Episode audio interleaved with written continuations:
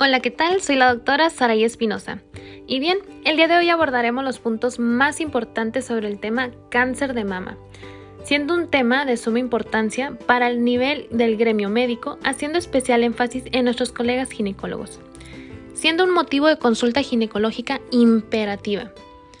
Como introducción, debemos conocer qué es el cáncer de mama la cual, basándonos en las guías de práctica clínica nacionales, el manual del CTO y el manual del Dr. Prieto, la definen como una proliferación acelerada e incontrolada de células del epitelio glandular, adquiriendo los fenotipos de inmortalidad y angiogénesis, así como invasión vascular y metástasis ganglionar regional y distante.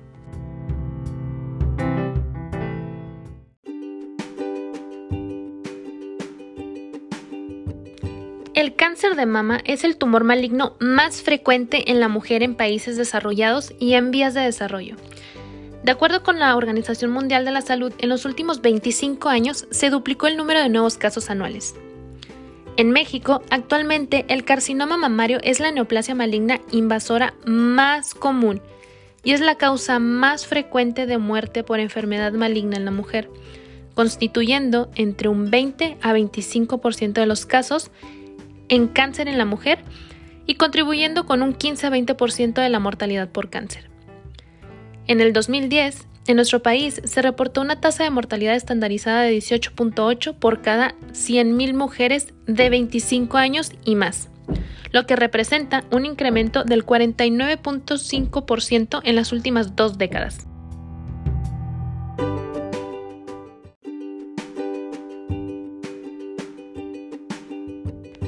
Los estados de Colima, Campeche y Aguascalientes son los de mayor incidencia para el 2015, reportándose a nivel nacional 14.8 casos nuevos por cada 100.000 personas, alcanzando el punto máximo de presentación en mujeres entre los 60 a 64 años, que viene siendo un 68.05 por cada 100.000 mujeres de ese grupo. Se presenta habitualmente como una entidad esporádica y de etiología desconocida alrededor del 5 al 10% de los casos corresponde a formas familiares o hereditarias.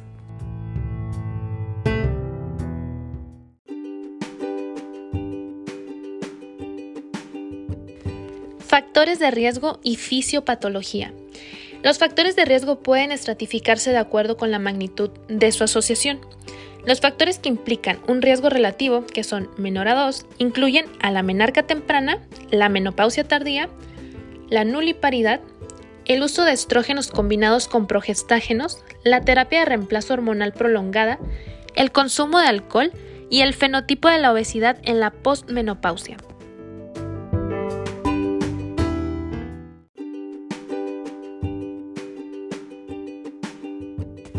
Los factores categorizados con un riesgo relativo de 2 a 4 incluyen el antecedente de un familiar de primer grado con cáncer de mama, con mutaciones de CHEK2 y una edad mayor a 35 años al primer embarazo de término, el antecedente personal de enfermedad mamaria proliferativa y el aumento en la densidad mamaria en la mastografía. Los factores con un riesgo relativo mayor a 4 son las mutaciones de BRCA1 y BRCA2. El antecedente de carcinoma lobulillar in situ o la hiperplasia típica y la exposición a radiaciones antes de la edad de 30 años. Las mutaciones en los genes BRCA1 y BRCA2, aquí acordémonos que es la pérdida de la función de supresores tumorales que actúan en la reparación de DNA, confieren un 70% y 40% de riesgo de desarrollarlo a los 65 años, respectivamente. Ambas aumentan el riesgo de desarrollar cáncer ovárico.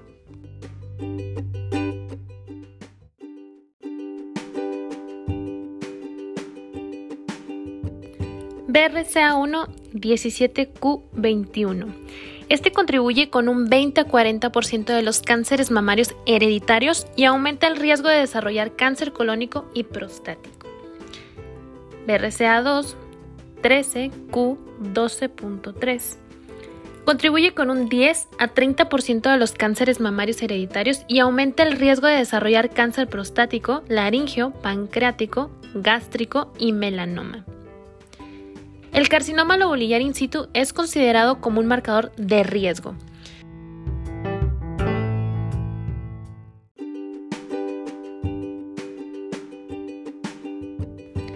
teniendo un riesgo relativo de 5.4 para el desarrollo de cáncer de mama bilateral.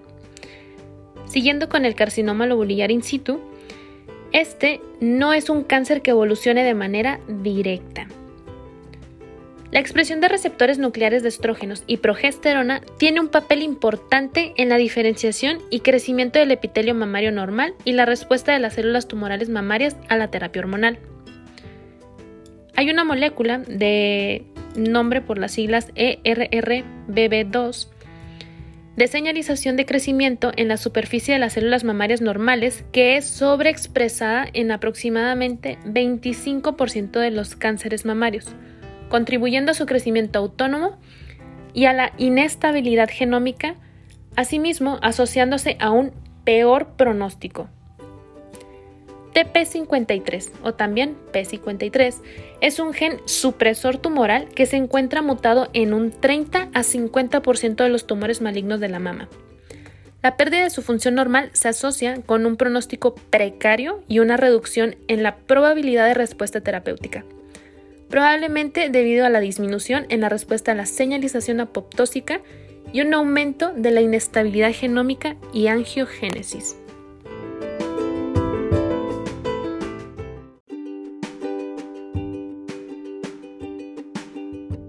Escrutinio. Se sugiere que todas las mujeres mayores de 20 años, sí señor, como lo escuchó, 20 años, aunque la norma oficial mexicana diga 25, deben estar sujetas a un examen clínico de mama cada 1 a 3 años y en mayores de 40 años cada año. Sin embargo, no se recomienda la detección de cáncer de mama mediante el examen clínico exclusivamente. La guía de práctica clínica recomienda realizar ante la sospecha de cáncer de mama una historia clínica, examen físico, así como considerar la realización de las siguientes medidas.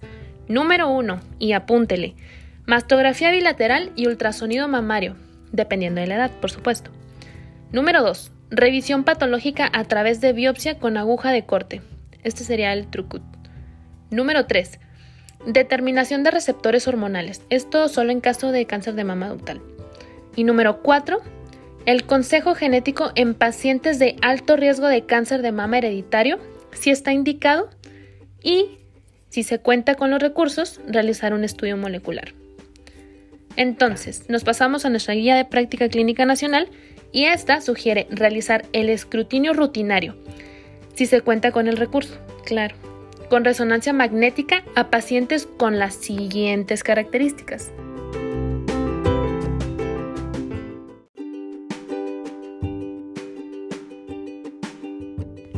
Número 1.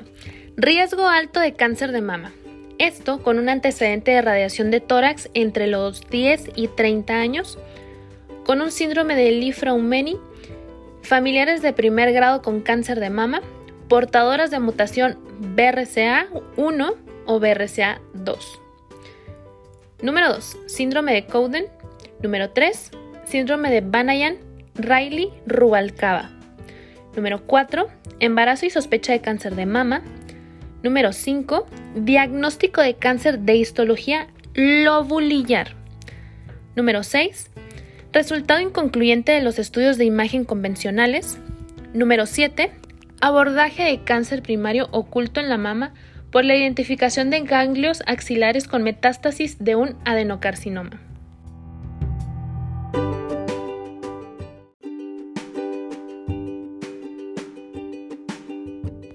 La mastografía sigue siendo la base del tamizaje de cáncer de mama. Anótele y subrayele. El ultrasonido es un complemento bien establecido para la mastografía. Este último es útil en la evaluación de hallazgos mastográficos no concluyentes, dícese por ejemplo un BIRATS 0, y en pacientes jóvenes y mujeres con tejido mamario denso. La Guía de Práctica Clínica Nacional de Diagnóstico de Cáncer de Mama en el primer nivel de atención sugiere iniciar la obtención anual de mastografía a los 40 años en mujeres con riesgo promedio, o sea, aquellas que no cuentan con los factores de riesgo alto enumerados previamente. Los lineamientos para el uso de la mastografía de escrutinio son los siguientes. Mujeres asintomáticas de 40 a 49 años con riesgo promedio. Realizar mastografía anual. Mujeres asintomáticas de 50 a 74 años. Realizar mastografía cada 1 a 2 años. Mujeres mayores de 74 años. Realizar mastografía cada 1 a 2 años si tienen buena salud. Mujeres con riesgo alto de cáncer de mama. Realizar anualmente, anualmente a partir de los 30 años de edad, pero no antes de los 25. Si tienen cierta certeza de mutación BRCA1 y BRCA2 o a aquellas que no se ha realizado la prueba, pero que tienen familiares de primer grado afectadas, dícese a su mami, hermanas o hijas. Mujeres con hermanas o madres con cáncer de mama premenopáusico realizar anualmente a partir de los 30 años, pero no antes de los 25 años de edad. O también 10 años antes de la edad de diagnóstico del familiar afectado más joven, lo que resulte más tardío. Mujeres con antecedente de radiación de tórax recibida entre los 10 y 30 años de edad iniciarán 8 años después de la radioterapia, pero nunca antes de los 25 años de edad. Realizar mastografía anual desde la edad del diagnóstico en mujeres con neoplasia lobular con diagnóstico por biopsia, hiperplasia ductal atípica, carcinoma ductal in situ y cáncer de mama invasor o de ovarios.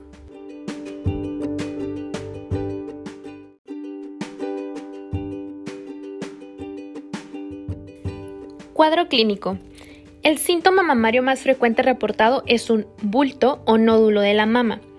El tumor maligno puede ser indoloro de manera que los signos y síntomas de sospecha de cáncer de mama incluyen los siguientes. Anótele. Tumor palpable de consistencia dura que puede ser fijo, indoloro o con bordes irregulares. Ganglio de mayor consistencia, duro, más no doloroso, persistente, que tiende a formar conglomerados de crecimiento progresivo. Edema en la piel, a lo que se le dice también piel de naranja retracción cutánea, ulceración de la piel, úlcera o descamación del pezón y telorrea. Telorrea es secreción cero sanguinolenta.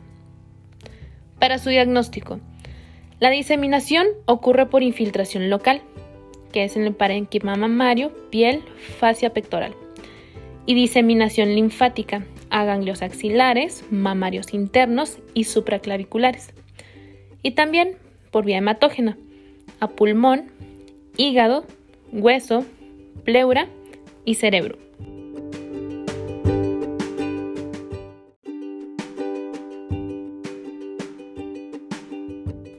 La enfermedad puede presentarse con la identificación de un tumor mamario o axilar durante la autoexploración o durante la evaluación médica rutinaria, así como alteraciones o engrosamiento de la piel. Piel con aspecto de cáscara de naranja, la presencia de depresiones en la superficie mamaria, inversión o formación de costras en el pezón.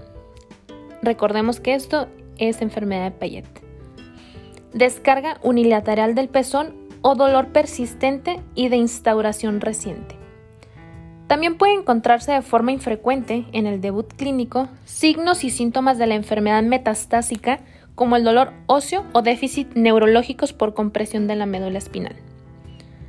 La mastografía es el primer estudio diagnóstico recomendado ante la detección de tumores mamarios. Subrayen eso y por favor tatúenselo. La norma oficial mexicana establece que el reporte escrito debe entregarse a la paciente en menos o igual a 21 días hábiles. La clasificación que se utiliza para establecer el riesgo de cáncer de mama es los estudios de imagen con la clasificación de BIRATS. En pacientes con sospecha de carcinoma mamario, el estudio de ultrasonido de mama está indicado en mujeres menores de 30 años, debido a la densidad mamaria que no permitiría caracterizar la lesión en la mastografía. En caso de que la mujer sea mayor a 30 años, se deberá iniciar una mastografía. Si bien la mastografía no está contraindicada en el embarazo, El ultrasonido es el método de elección para la detección de cáncer de mama en esta etapa.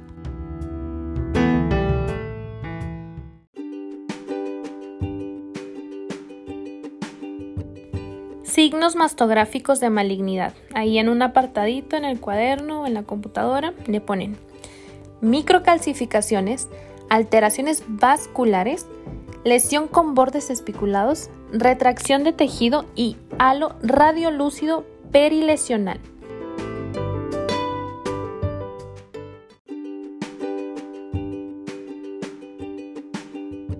Ahora realizamos una tablita. Esta tablita va a ser sobre los factores en la incidencia del cáncer mamario. Vamos a hacer dos columnas. Del lado izquierdo pongamos factores de riesgo y del lado derecho factores protectores. Dentro de los factores de riesgo tenemos una historia familiar de cáncer mamario, que sea portadora de BRCA1 o BRCA2, edad mayor a 40 años, menarca menor o igual a 12 años, menopausia mayor o igual a 55 años, o sea, una menopausia tardía, el reemplazo hormonal mayor a 5 años, exposición torácica a radiación ionizante, ingesta etílica mayor a 15 a 30 gramos al día, obesidad y sedentarismo, aumento en la densidad mastográfica, nuliparidad, ausencia de lactancia, embarazo de término después de los 35 años, hiperplasia mamaria en biopsia y cáncer mamario previo. Ahora, los factores protectores. Que nuestro paciente realice ejercicio de intensidad moderada, mayor o igual a 4 horas por semana, lactancia materna, embarazo de término antes de los 20 años, menopausia antes de los 35 años, ablación ovárica u oferectomía bilateral, especialmente entre las portadores de BRCA o BRCA2 y las que tienen antecedente de cáncer mamario, y la mastectomía bilateral reductora de riesgo, sobre todo en portadoras de BRCA1 o BRCA2.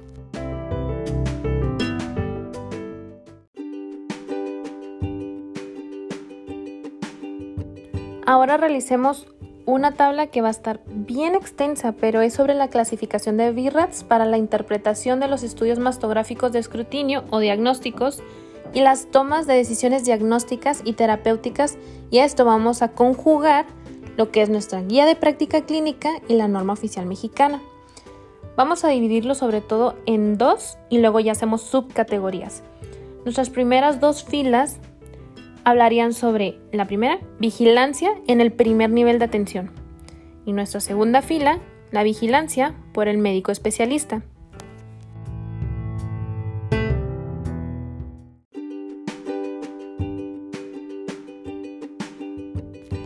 Entonces, para nuestra vigilancia en el primer nivel de atención, vamos a hacer tres subdivisiones, que va a ser el BIRATS 0, BIRATS 1 y BIRATS 2. Para BIRAT 0 tenemos el estudio incompleto, que es probabilidad de malignidad de un 12%. Aquí es con requerimiento de referencia en menos o igual a 15 días a un servicio de patología mamaria para la evaluación complementaria. La realización de estudios adicionales para su comparación con los previos. Ahora, en el caso del BIRATS 1, es una mastografía negativa. Ningún hallazgo de probabilidad de malignidad de 0%. Este es de revisión rutinaria. Y en el BIRATS 2 es de apariencia benigna, probabilidad de malignidad de 0%. Esta es una revisión rutinaria o tratamiento médico.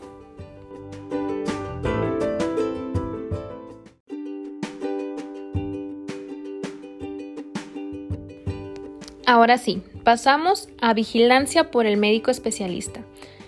Vamos a dividirlo en cuatro donde va a ser la subcategoría BIRATS 3, después la BIRATS 4, BIRATS 5 y BIRATS 6. Hablando específicamente de BIRATS 3, es una apariencia probablemente benigna, teniendo una probabilidad de malignidad menor al 2%, con requerimiento de referencia en menos de 15 días a un servicio de patología mamaria para la evaluación complementaria. Asimismo, esto se hace en un seguimiento semestral con referencia al especialista para su vigilancia.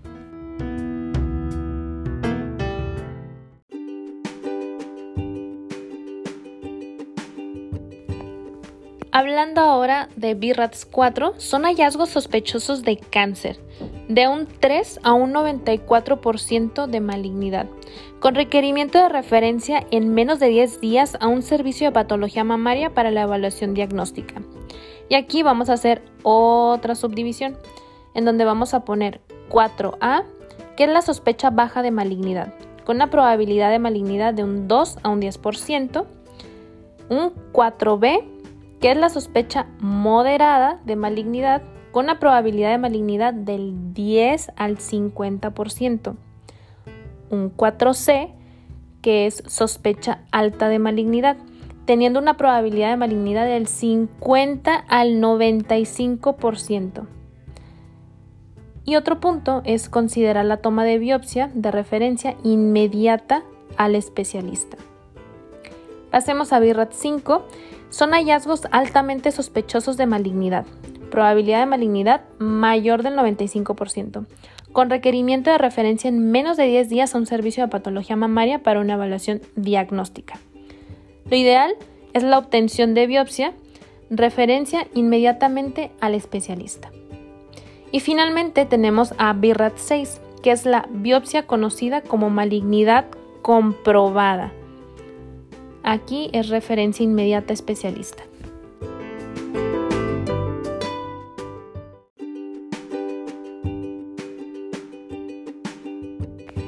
Indicaciones para la obtención de biopsia guiada por ultrasonido.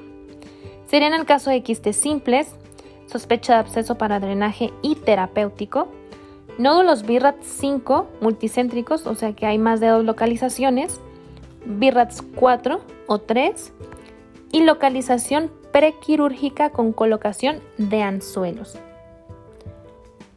En el caso de las indicaciones para la obtención de biopsia abierta, excisional o incisional de lesiones mamarias, igual vamos a hacer una tablita en donde vamos a poner una columna izquierda y una columna derecha. En la izquierda hablemos sobre las absolutas y en la derecha de las relativas. En las absolutas tenemos una lesión clínicamente sospechosa que persiste más de un ciclo menstrual, independientemente de los hallazgos mastográficos. También quistes que no se colapsan después de la aspiración, que es un componente sólido residual o de contenido hemático, y una descarga serosa o hemática espontánea a través del pezón. Ahora, del lado de las relativas tenemos masa clínicamente benigna en pacientes con historia familiar o personal de cáncer mamario, historia de hiperplasia típica y un hallazgo incierto en la mastografía o citología.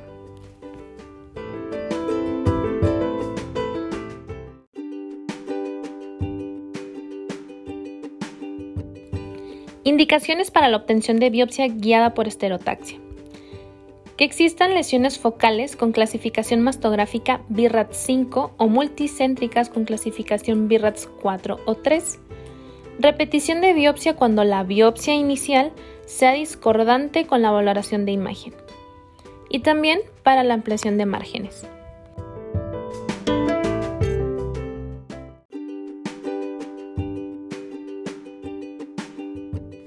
Cualquier lesión sospechosa en la mama requiere la toma de biopsia percutánea con aguja cortante o escisión. La citología por aspiración con aguja fina solo se recomienda para el abordaje de las adenopatías axilares o supraclaviculares sospechosas. El diagnóstico de cáncer de mama frecuentemente es obtenido por la combinación de hallazgos físicos e imagenológicos que llevan a la realización de una biopsia y este abordaje multimodal se desempeña con sensibilidad y especificidad superiores al 90%. La obtención del diagnóstico histológico es indispensable para la optimización del abordaje terapéutico y puede lograrse bajo las siguientes modalidades. El método más recomendable para obtener el diagnóstico histológico es a través de las biopsias con aguja de corte de forma manual, ya sea por estereotaxia guiada, por ultrasonido o por mastografía o de manera clínica, por Trucut. Las indicaciones para la obtención de una biopsia quirúrgica después de la realización de una biopsia con aguja cortante son el fracaso en el muestreo de las calcificaciones, el diagnóstico de hiperplasia ductal atípica, el diagnóstico de una neoplasia lobulillar o una hiperplasia lobulillar atípica o carcinoma lobulillar in situ, La discordancia entre los hallazgos imagenológicos y el diagnóstico histopatológico. La presencia de una cicatriz radial y la identificación de lesiones papilares.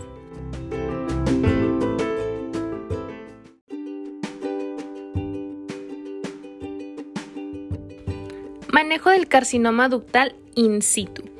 El carcinoma ductal in situ representa el 80% de las lesiones preinvasivas y se define como una proliferación maligna confinada en los ductos mamarios. Es multicéntrica en un tercio de los casos. Se encuentran las variantes histológicas de comedocarcinoma y de tipo no comedónico, que este es sólido, cribiforme, papilar y micropapilar. La biopsia decisional quirúrgica, ya sea por cirugía conservadora o por mastectomía, es el método terapéutico inicial de elección y el único capaz de confirmar el diagnóstico de carcinoma ductal in situ, al identificar que la totalidad de la lesión no rebasa la membrana basal.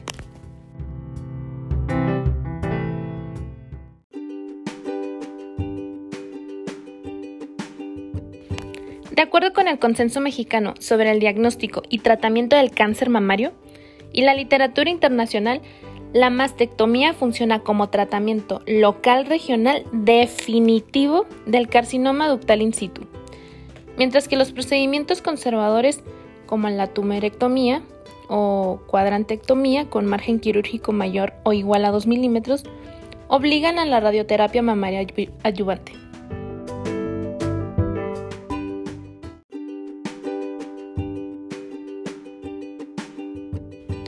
En ambos casos, el tratamiento sistémico adyuvante consta de tamoxifeno por 5 años en caso de que las células tumorales expresen receptores de estrógenos o progesterona. Por otra parte, la guía de práctica clínica basa sus recomendaciones en el sistema desarrollado en la ciudad de Van Nuys, California. Esta ha caído en desuso debido a que permite menos procedimientos conservadores. En ese sistema siempre se inicia con la biopsia excisional, mientras que la entrega de radioterapia mamaria adyuvante o el complemento con la mastectomía se deciden al considerar el tamaño tumoral, el margen quirúrgico, el grado nuclear y la edad de la paciente.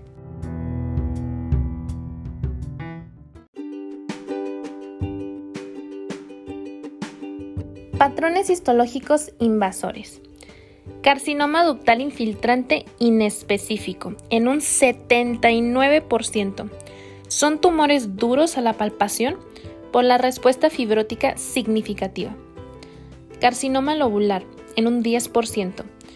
Es bilateral en el 20% de los casos y tiende a la multicentricidad con alteración leve de la arquitectura mamaria y células agrupadas en fila india o en anillo de sello.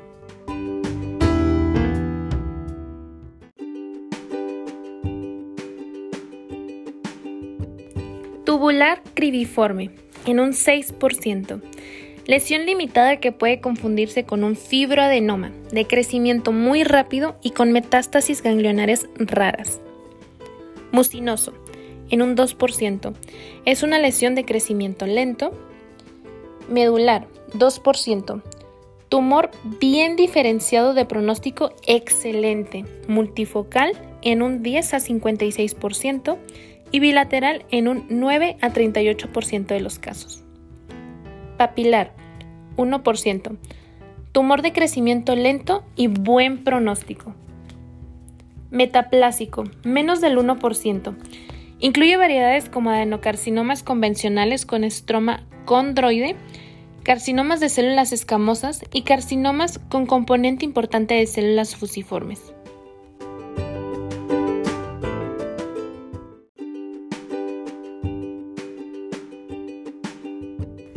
Formas especiales. Enfermedad de Payet del pezón, 3%. Carcinoma introductal de los conductos excretores principales que se extiende para involucrar la piel del pezón y la areola, produciendo una apariencia eczematoide. El tumor es palpable solo en dos tercios de los casos. Tumores inflamatorios, dados en un 1 a 4%. Frecuentemente visto en el embarazo como una zona tibia eritematosa e indurada causada por invasión local que produce linfangitis obstructiva. Rara vez hay células inflamatorias. La mayoría tiene enfermedad avanzada como linfadenopatía local y metástasis.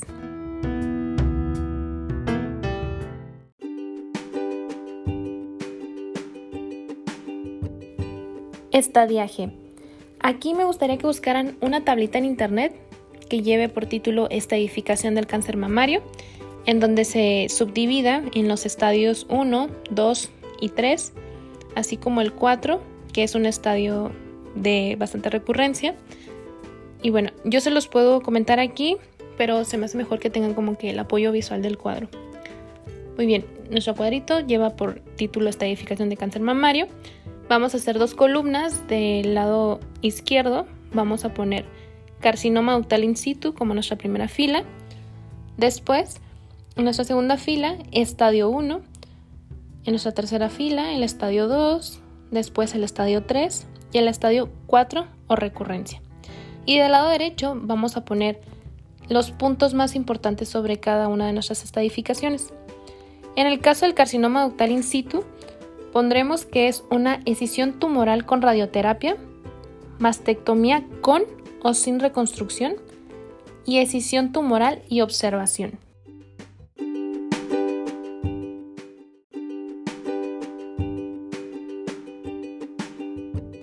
Pasamos a nuestro estadio 1, donde es un tumor menor a 2 centímetros. Y aquí el tratamiento puede ser una cirugía conservadora con radioterapia, mastectomía radical y en algunos casos pueden requerir quimioterapia adyuvante. Pasamos a nuestro estadio 2. Es un tumor menor a 2 centímetros con ganglios axilares. O bien, un tumor de 2 a 5 centímetros con o sin ganglios axilares. Para su tratamiento sería una cirugía conservadora con radioterapia, mastectomía radical y en algunos casos pueden requerir quimioterapia adyuvante. Para nuestro estadio 3 tenemos un tumor mayor a 5 centímetros, con un involucramiento cutáneo, fijación torácica, ganglios axilares fijos, edema braquial, ganglios supraclaviculares y ulceración cutánea. Para su tratamiento es una mastectomía, quimioterapia adyuvante y radioterapia, o bien quimioterapia neoadyuvante con radioterapia.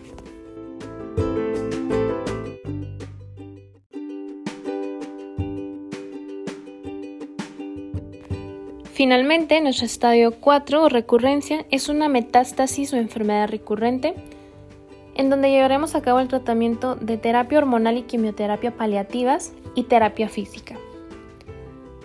Terminando con nuestro cuadro, pasamos a decir que de forma general, el estadiaje y la evaluación integral inicial de las pacientes con tumores malignos de la mama bajo el sistema TNM requiere el interrogatorio y examen físico con palpación bimanual de las glándulas mamarias y de los ganglios linfáticos locorregionales, citometría hemática, pruebas de funcionamiento hepático y determinación de los niveles plasmáticos de fosfatasa alcalina, mastografía diagnóstica bilateral con ultrasonido mamario en caso de requerirse, revisión histopatológica, determinación del estado tumoral de expresión de los receptores de estrógenos y progesterona y de receptores HER2 consejería genética en caso de sospecha de cáncer mamario hereditario, consejería sobre fertilidad en las mujeres premenopáusicas, evaluación de la ansiedad.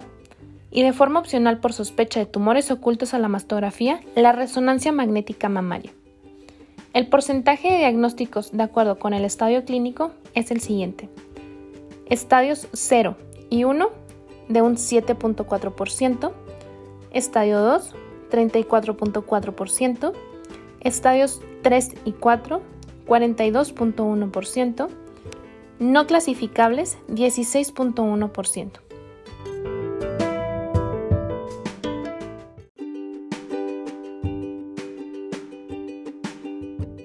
La guía de práctica clínica recomienda la citología por impronta y al análisis de los cortes por congelación como estrategias útiles para valorar la forma transoperatoria los márgenes quirúrgicos en procedimientos conservadores. También se establecen las siguientes indicaciones para la evaluación axilar por identificación de ganglio centinela. Tumor menor a 5 centímetros con negatividad clínica de los ganglios axilares y ausencia de células malignas en una biopsia con aspiración de aguja fina o biopsia con aguja cortante en ganglios axilares sospechosos por hallazgos clínicos o radiológicos.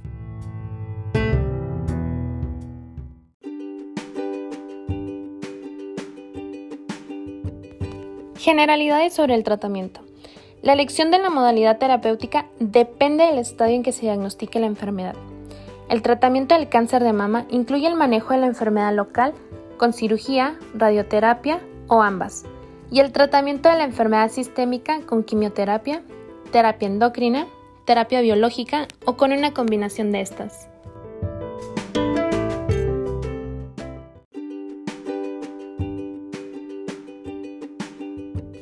Los esquemas citotóxicos se basan en antraciclinas con o sin la adición de taxanos. Las toxicidades características de dichos fármacos son la cardiomiopatía dilatada no isquémica y la neuropatía periférica respectivamente.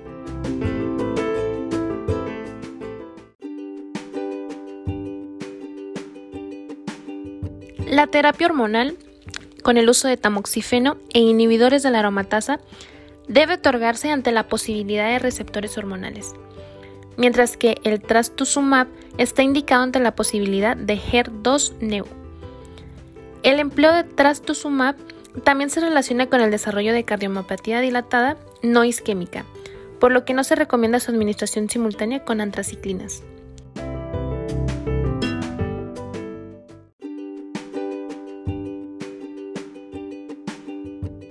Los bifosfonatos pueden emplearse como terapia complementaria en presencia de metástasis óseas, para la prevención de fracturas patológicas y de episodios de compresión medular, o para el tratamiento de la osteopenia y osteoporosis relacionada con las terapias endocrinas. Tratamiento adyuvante. La Guía de Práctica Clínica Nacional sugiere considerar la radioterapia adyuvante para las pacientes sometidas a cirugía conservadora esta debe entregarse entre 8 a 12 semanas después del procedimiento quirúrgico en los casos que no requieren quimioterapia. En caso de que se haya requerido quimioterapia adyuvante, la radioterapia puede iniciar hasta 24 semanas después de la cirugía. Las indicaciones para el uso de quimioterapia en el escenario adyuvante es para la resección completa de la enfermedad mamaria y axilar en ausencia de cualquier evidencia de enfermedad residual. Son las siguientes. Número 1. Negatividad de los receptores hormonales, particularmente con tumores mayores o con otras características adversas. Número 2. Positividad ganglionar independientemente del estado de los receptores hormonales. Y número 3. Sobreexpresión del HER2. Esta es una indicación del uso de quimioterapia con trastuzumab. De acuerdo con la Guía de Práctica Clínica Nacional, el tratamiento sistémico adyuvante es recomendable independientemente de la edad, etapa clínica, grado histológico y estado del receptor de hormonas. También se sugiere tratar con quimioterapia adyuvante seguido de terapia endocrina adyuvante.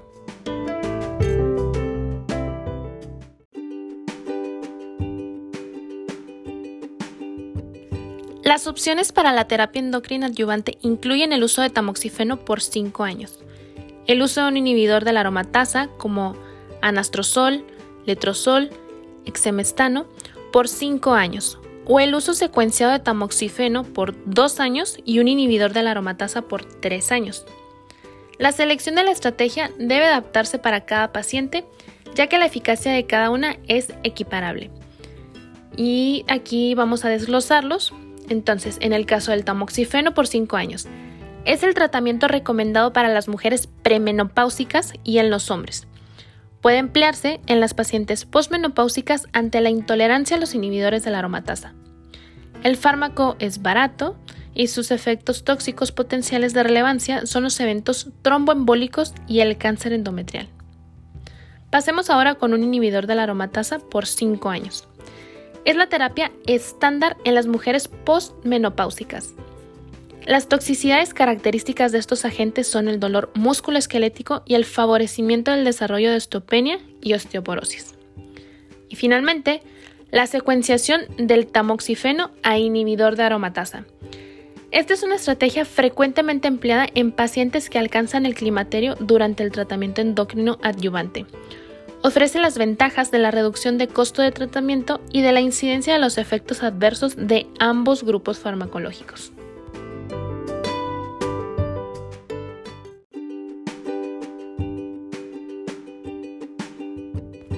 Tratamiento neoadyuvante. El tratamiento neoadyuvante tiene la intención de abatir la enfermedad micrometastásica y su efectividad es equiparable cuando se otorga de forma adyuvante. Generalmente se basa en el empleo de quimioterapia, con la adición de trastuzumab en caso de la posibilidad del HER2, y se recomienda de modalidad de entrega cuando el tumor no es técnicamente resecable de forma inicial, como ocurre en el caso del involucramiento cutáneo o afectación ganglionar N2 a 3. Actualmente las indicaciones para el uso de la quimioterapia neoadyuvante son las siguientes. Tumores voluminosos en estadios 2A, 2B, T3N1 o 3A, así como la posibilidad de realización de una cirugía conservadora con la reducción del tamaño tumoral en respuesta a la quimioterapia. Y para el tumor inflamatorio o con infiltración de la pared torácica.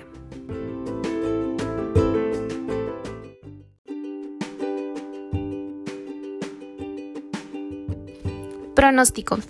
La supervivencia del diagnóstico de cáncer de mama depende de la erradicación del tumor primario y de la enfermedad local regional, particularmente los ganglios axilares, mamarios internos y supraclaviculares involucrados y el tratamiento exitoso de las micrometástasis sistémicas, aunque la enfermedad macroscópicamente metastásica es considerada incurable, puede alcanzarse una buena calidad de vida por años, especialmente si se encuentra confinada al hueso. Los factores pronósticos independientes más importantes son el tamaño tumoral, el grado histológico de acuerdo con el sistema Scarf-Bloom-Richardson y el número de ganglios axilares histológicamente positivos. Habitualmente se combinan en el cálculo del índice pronóstico de Nottingham, también llamado por sus siglas en inglés NPI.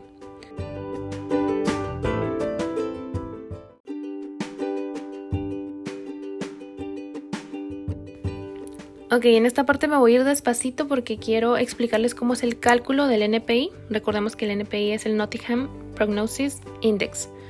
Entonces, aquí es una ecuación. El NPI es igual a, y luego abren su paréntesis, 0.2 por tamaño tumoral patológico en centímetros.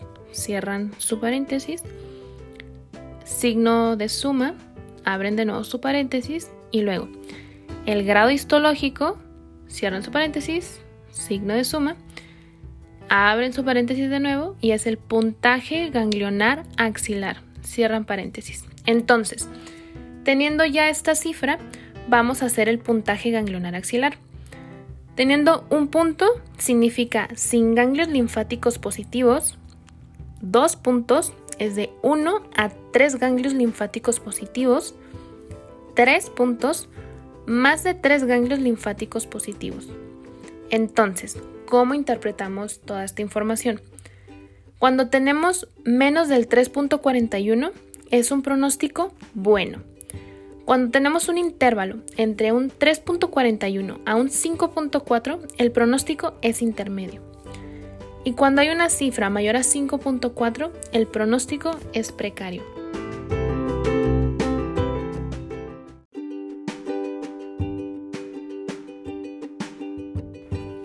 Principal factor pronóstico individual es la afección de los ganglios axilares, manejando una supervivencia a 5 años del 83% sin presencia de ganglios, en un 73% con la presencia de 1 a 3 ganglios, de un 45% con más de 4 ganglios, de un 28% con más o igual a 13 ganglios.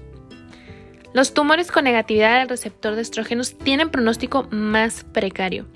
El pronóstico no es modificado con el embarazo.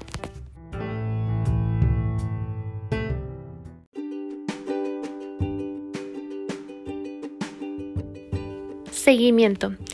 La guía de práctica clínica recomienda la vigilancia de las pacientes sin evidencia de enfermedad después del tratamiento local radical y el tratamiento sistémico adyuvante.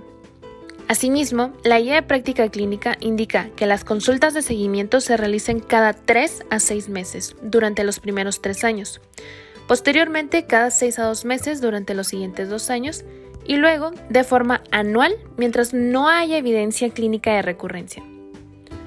La exploración física incluye palpación bimanual de las glándulas mamarias y de los ganglios linfáticos locorregionales, así como la valoración dirigida por síntomas de los sitios de recurrencia distante, como lo son el hueso, hígado, pulmón y valoración neurológica en caso de síntomas. Cuando el tratamiento local empleó la cirugía conservadora, la guía de práctica clínica indica que el seguimiento mastográfico iniciará seis meses después de la conclusión de la radioterapia adyuvante, continuándose el seguimiento de forma anual. En los casos tratados con mastectomía, el control mastográfico será igualmente anual. Finalmente, la guía de práctica clínica recomienda que las pacientes bajo tratamiento con tamoxifeno se sometan a una consulta ginecológica anual que incluya papanicolau y examen recto vaginal. El médico debe estar alerta ante el incremento de incidencia de cáncer endometrial en la paciente que recibe tamoxifeno.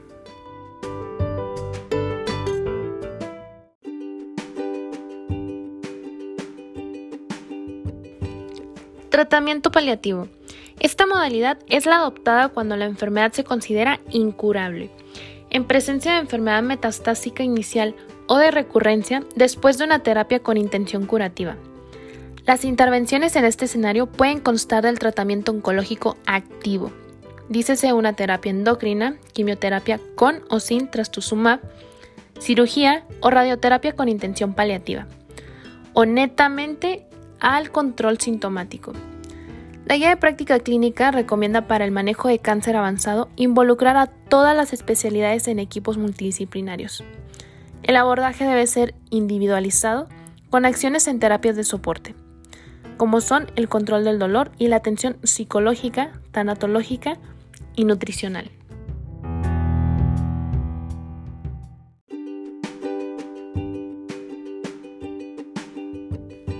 Realicemos una de las famosas tablas que siempre les pido que hagan.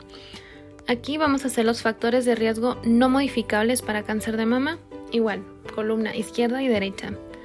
En nuestra columna izquierda pondremos en la primera fila la historia familiar de cáncer de mama, seguido de historia personal de cáncer de mama, raza y etnicidad, glándulas mamarias densas, lesiones proliferativas benignas sin atipia y aquí van a ser una como listita con hiperplasia ductal, fibroadenoma, adenosis esclerosante, papilomas y cicatriz radial.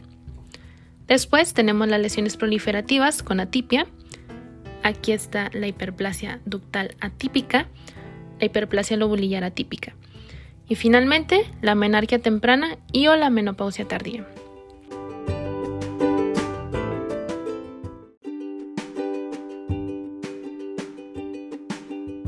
Ahora sí, desglosando todo lo de la columna izquierda, tenemos en la historia familiar de cáncer de mama que tener un pariente de primer grado con cáncer de mama aumenta dos veces el riesgo.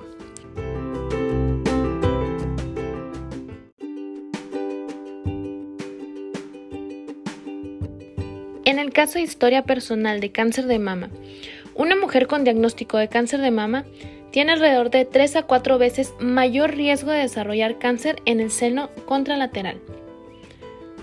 Entonces, por raza y etnicidad, las mujeres de raza blanca tienen un ligero aumento de riesgo de desarrollar cáncer mamario. Hablando particularmente de las glándulas mamarias densas, las mujeres que tienen más tejido glandular y fibroso y menor tejido graso en la mama tienen mayor riesgo de desarrollar cáncer mamario.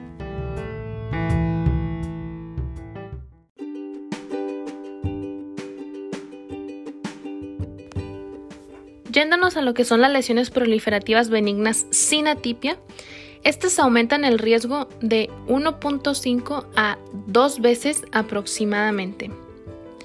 En el caso de las lesiones proliferativas con atipia, aumenta el riesgo de 3 a 5 veces.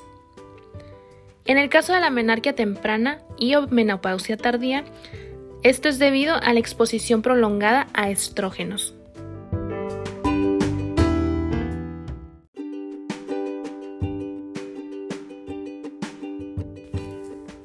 Hablando particularmente de los factores de riesgo modificables para cáncer de mama, tenemos que los hijos, el hecho de tener un hijo después de los 30 años aumenta ligeramente el riesgo de cáncer mamario.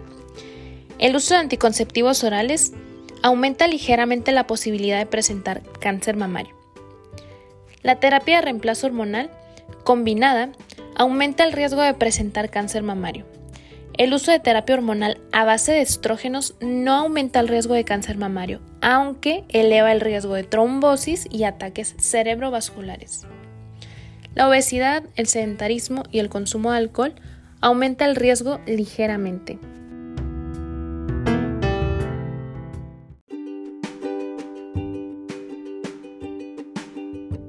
Preservación de la fertilidad.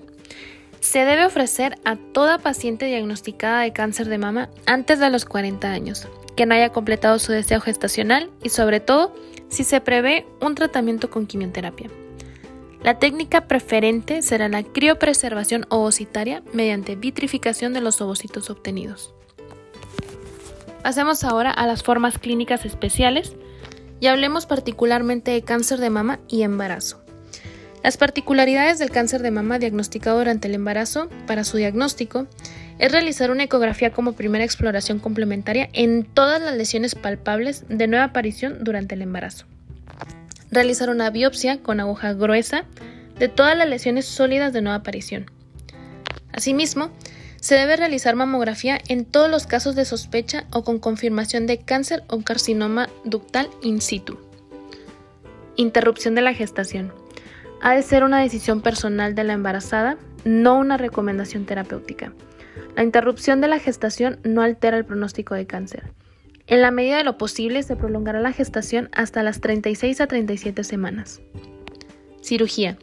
Se seguirán las mismas pautas que en no gestantes con algunas particularidades. Número 1.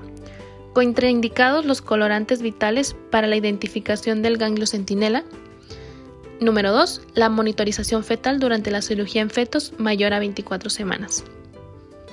Quimioterapia.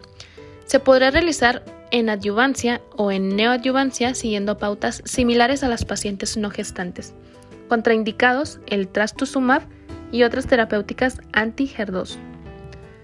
También el tamoxifeno e inhibidores de la aromatasa. Radioterapia.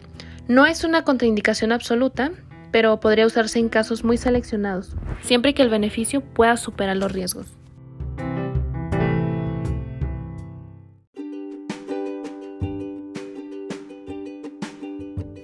Hablando un poquito más sobre enfermedad de Payet y cáncer de mama, se define como una lesión neoplásica del epitelio escamoso de la piel, de areola y o pezón, que presenta unas células de citoplasma amplio y claro, con nucleolos aumentados, núcleo atípico desplazado, situadas en la epidermis a lo largo de la membrana basal y se conocen como células de Payet.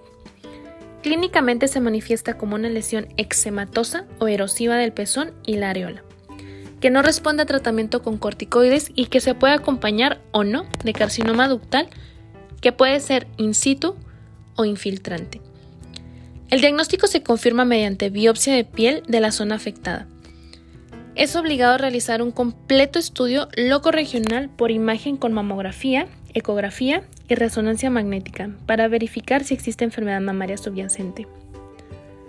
Se realizará una biopsia con aguja gruesa de cualquier lesión intramamaria sospechosa y ecografía axilar.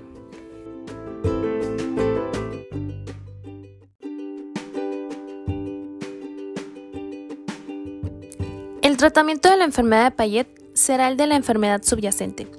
En caso de no encontrarse enfermedad subyacente, se puede realizar una exéresis en cuña del complejo areola-pezón. Posteriormente, se debe administrar radioterapia para la consolidación del tratamiento local. Se recomienda la biopsia del ganglio centinela para evaluar axila, aunque los exámenes clínicos y radiológicos sean negativos, ante la posible aparición de un carcinoma infiltrante subyacente.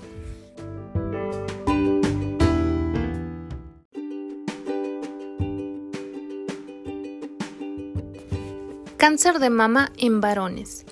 Es 100 veces menos frecuente que en las mujeres. La anatomía patológica en el varón es similar a la de la mujer, siendo el subtipo más frecuente el ductal infiltrante.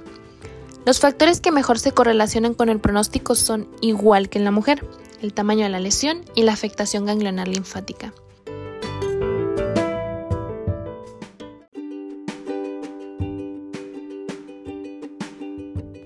Respecto al cáncer de mama en la mujer, representa un aumento constante de la incidencia con la edad, sin las características de distribución bimodal femenina y una edad de aparición media en torno a los 60 años que son 10 años más tarde que en el caso de la mujer. Los varones presentan un pronóstico más favorable. Se ha observado mayor asociación con factores de riesgo genéticos en el caso de los varones. Como factores de riesgo se describen traumatismos y exposición a radiaciones, administración exógena de estrógenos, trabajadores de altos hornos o alteraciones hormonales con desequilibrio en el metabolismo de estrógenos y progesterona en enfermedades testiculares tumores hipoficiarios, cirrosis hepática y en el síndrome de Klinefelter. La ginecomastia no se considera factor de riesgo.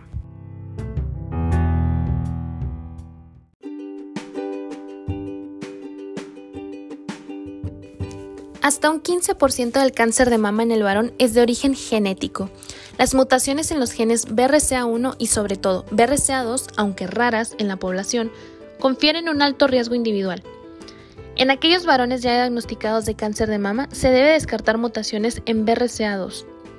El manejo diagnóstico y terapéutico del cáncer de mama en el varón en nada difiere del de la mujer.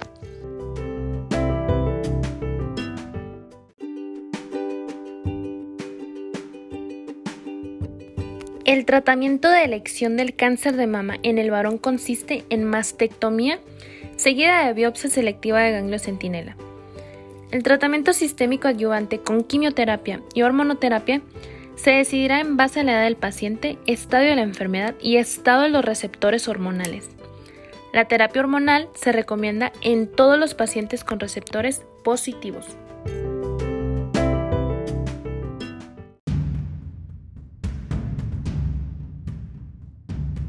Pasemos ahora a la parte más esperada del episodio, que son nuestras perlas en arma que son muchas por cierto, ¿eh? Pero ahí van. El cáncer de mama es el tumor maligno más frecuente y la primer causa de muerte por cáncer de las mujeres de todo el mundo. El cáncer de mama es la neoplasia maligna más común diagnosticada durante el embarazo. Son factores de riesgo de cáncer de mama los antecedentes familiares. También la mutación BRCA1 y BRCA2, la menarquia precoz, la menopausia tardía, el tratamiento hormonal sustitutivo, la nuliparidad, el primer embarazo tardío, la exposición a irradiación repetida y la obesidad. Protegería el uso de tamoxifeno o raloxifeno.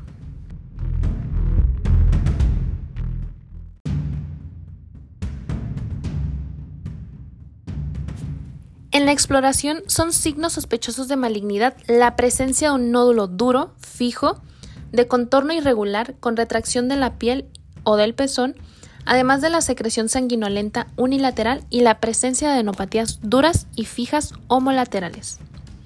La mamografía es fundamental en el diagnóstico de cáncer de mama. Los signos de malignidad son nódulo denso, espiculado y de bordes imprecisos, retracción de piel o edema cutáneo, pérdida de arquitectura o desestructuración del parénquima mamario, densidad focal asimétrica y microcalcificaciones agrupadas. Estas últimas son el signo que aparece más precozmente en la mamografía.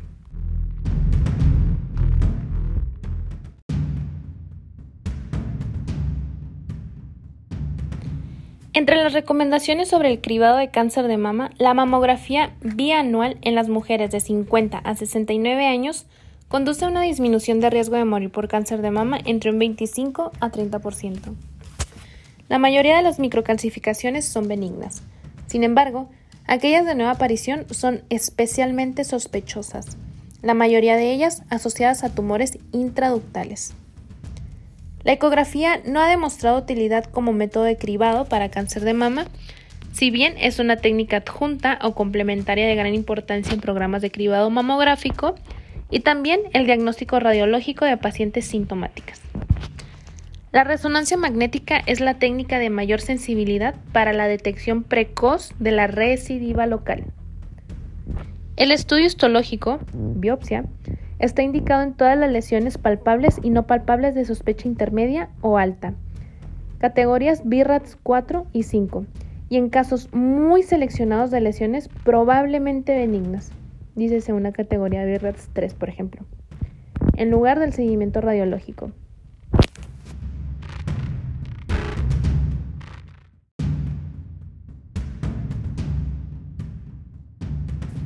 La biopsia con aspiración de aguja gruesa es la técnica de elección en el diagnóstico histológico de las lesiones mamarias palpables y no palpables, especialmente si son visibles por ecografía.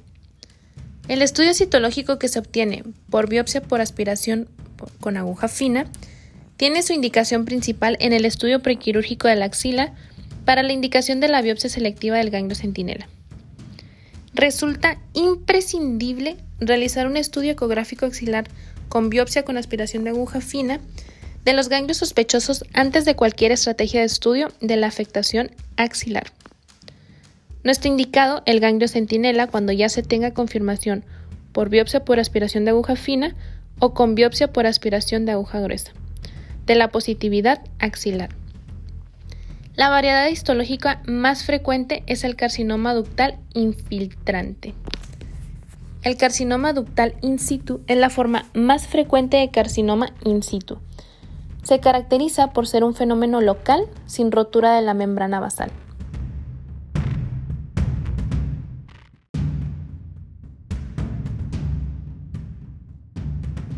Los carcinomas lobulares infiltrantes, que es la segunda variante más frecuente de cáncer de mama, presentan el mismo pronóstico que los carcinomas ductales infiltrantes y suelen expresar casi siempre receptores hormonales y casi nunca el HER2. El factor pronóstico más importante en el cáncer de mama es la afectación ganglionar. Además existen otros como tamaño tumoral, mayor a 2 centímetros, o la edad, menor a 35 años, multicentricidad, afectación cutánea, muscular u ósea, invasión vascular o linfática, componente intraductal extenso, receptores hormonales negativos o sobreexposición al oncogen HER2 y P53. Actualmente, el perfil genético de cada tumor supera, por primera vez, la capacidad predictiva en cuanto a la supervivencia global y la supervivencia libre de enfermedad, de los factores pronósticos clásicos. En tumores menores a 3 centímetros se realizará tumorectomía, seguida de radioterapia, salvo que esté contraindicada.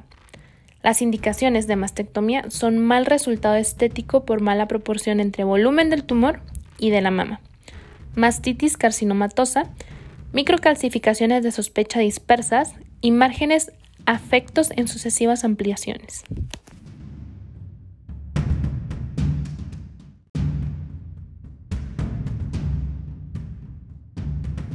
En el tratamiento se debe incluir la axila, a este nivel se puede optar por la linfadenectomía axilar o por la biopsia selectiva del ganglio centinela. La quimioterapia es el principal tratamiento adyuvante y se indicará en las mujeres con ganglios positivos o en aquellas con ganglios negativos, pero con factores de mal pronóstico, o sea, hace un tamaño mayor a 2 centímetros, de un G2 a un G3, edad menor a 35 años, invasión vascular o HER2 que sea positivo y triples negativos. La hormonoterapia se utilizará solo en tumores con receptores hormonales positivos. En mujeres posmenopáusicas, el fármaco de primera línea es inhibidor de la aromatasa, sobre todo para evitar los problemas del tamoxifeno sobre el endometrio, mientras que en mujeres jóvenes se optará por el tamoxifeno. En los tumores que sobreexpresen el oncogen para HER2, se puede utilizar el trastuzumab, que es un anticuerpo monoclonal específico contra este oncogen y pertuzumab en neoadyuvancia. La principal toxicidad de trastuzumab es la cardíaca. Durante el tratamiento con trastuzumab se realizará una monitorización de la fracción de eyección del ventrículo izquierdo mediante ecocardiografía. La radioterapia adyuvante está indicada siempre que se haya realizado una cirugía conservadora y en el caso de la mastectomía estará basada en los datos histológicos.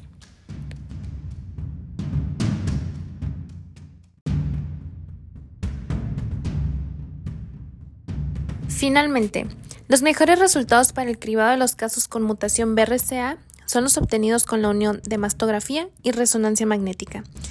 En estos casos, la mastectomía bilateral profiláctica reduce el riesgo, pero no la elimina totalmente.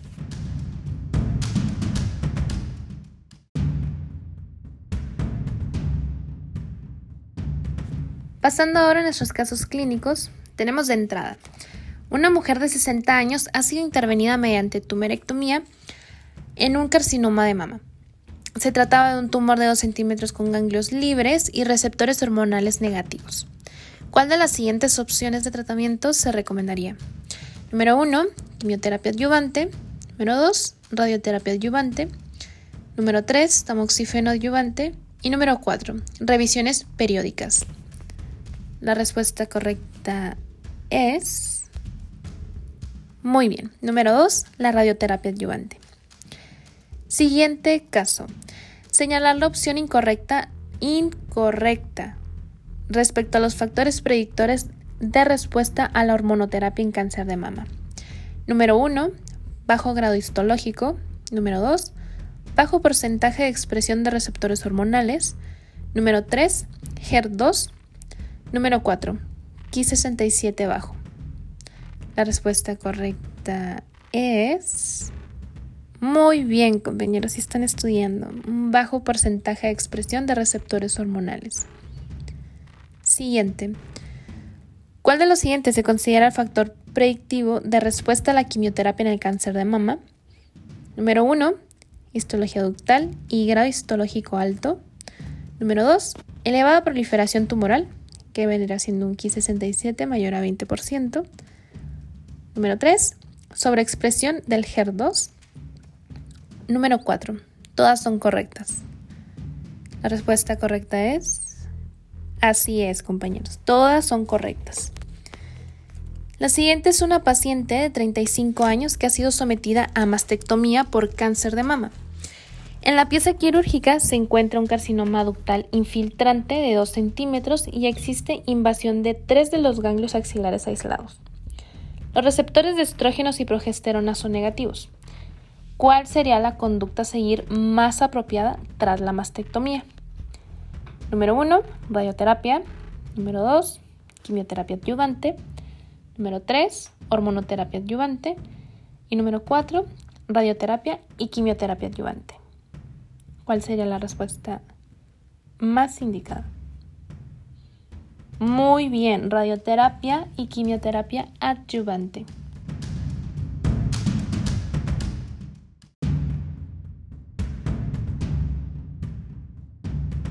¿Cuál de las siguientes no es indicación de radioterapia en cáncer de mama?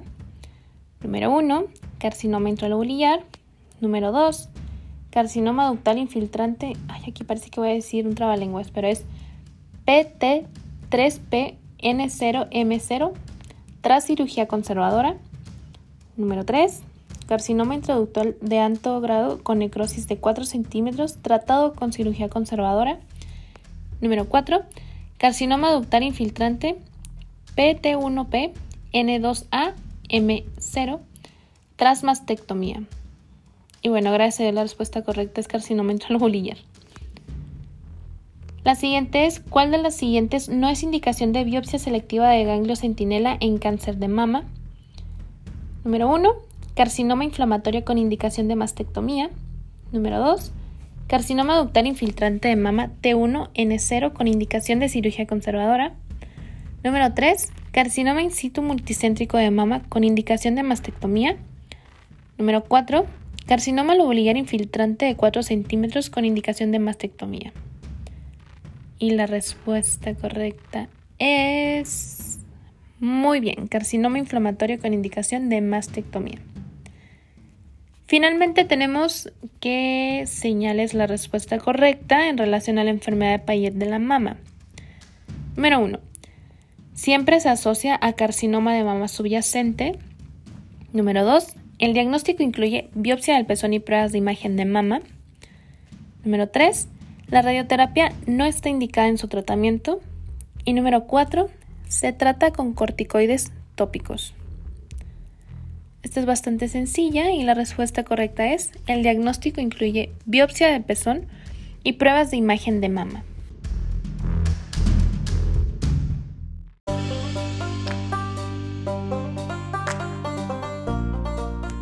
Pasemos a nuestras preguntas. Son cuatro preguntas bastante sencillas. La primera nos dice, ¿cuál es el tipo de cáncer que con mayor frecuencia afecta a la mujer? Este es el cáncer de mama. Número 2. En el cáncer de mama in situ, ¿qué tipo histológico representa una lesión premaligna que requiere escisión?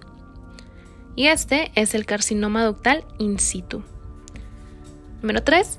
¿Cuál es el subtipo histológico más común de cáncer de mama?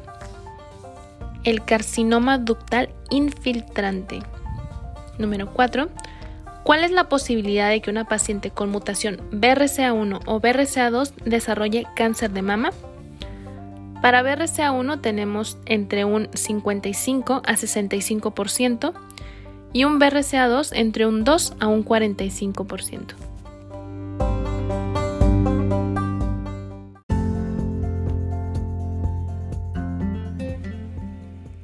Con esto daríamos por terminada nuestra revisión del tema. Espero les sea de mucha ayuda. Recordemos que donde quiera que se ama el arte de la medicina, se ama también a la humanidad. Platón. Nos vemos en el siguiente episodio.